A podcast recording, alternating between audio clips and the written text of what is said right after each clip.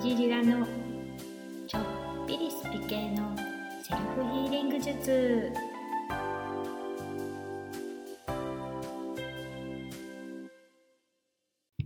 今回は5回目に配信させていただいた心の赤取りの続きになります。心の赤取りを実践するのはいつでも大丈夫なのですが特に満月の日がおすすめです。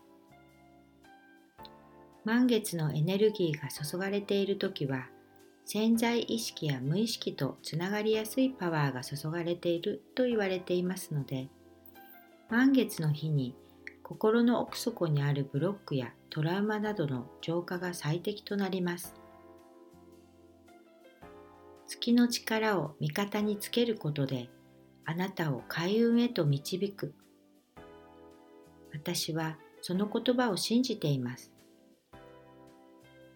満月の日は出血が異常に増えると言われていますので手術などは避けた方がいいですし精神が不安定になる人もいるので重要な決断などは満月を過ぎて月が欠けてきてからがいいです。人間の先祖であった生物は海から陸に上がったとされ胎児の時も用水という水の中で育ちます。このことから人間は海の記憶を体内に持ち続けている証拠だという説もあります。特に女性は男性の体よりも水分が多いので月の影響を受けやすいとも言われています。私はなぜか満月の日になると無性に居酒屋さんに飲みに行ったり出歩きたくなったりします。精神が不安定になっているのでしょうかね。なぜなのかまだ解明できていません。こんな時こそ霊気ヒーリングをするようにしてみます。そして満月の日はあなたの魂の奥底にある心の傷トラウマを癒すのにも良い日になります。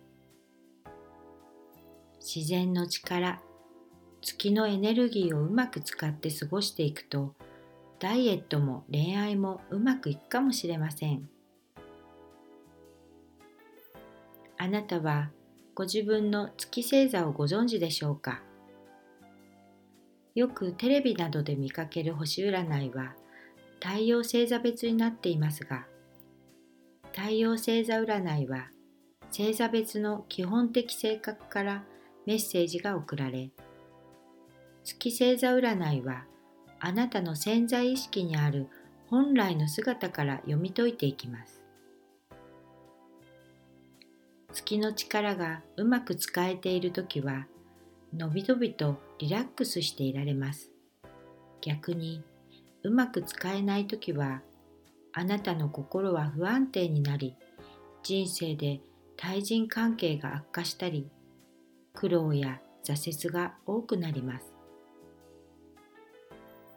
普段は意識できない自分の本当の姿を知り気づくことでこれからの人生を充実させ輝かせることができるでしょう満月のパワーをうまく使うためには5回目の配信でお話しさせていただいた満月のパワーを味方にして潜在意識の心の赤取りがとても役立ちますのでどうぞお試しください。実際に潜在意識の心のブロックを手放して人生が激変されるぐらいの効果があった人もいます。私もその中の一人です。最後に貧困や病に苦しむ人々の救済に生涯を捧げたマザー・テレサの心に残る名言をご紹介させていただきます。思考に気をつけなさい。それはいつか言葉になるから。言葉に気をつけなさい。それはいつか行動になるから。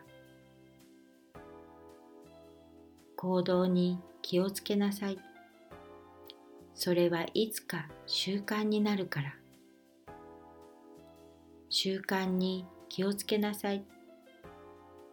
それはいつか性格になるから。性格に気をつけなさい。それはいつか運命になるから。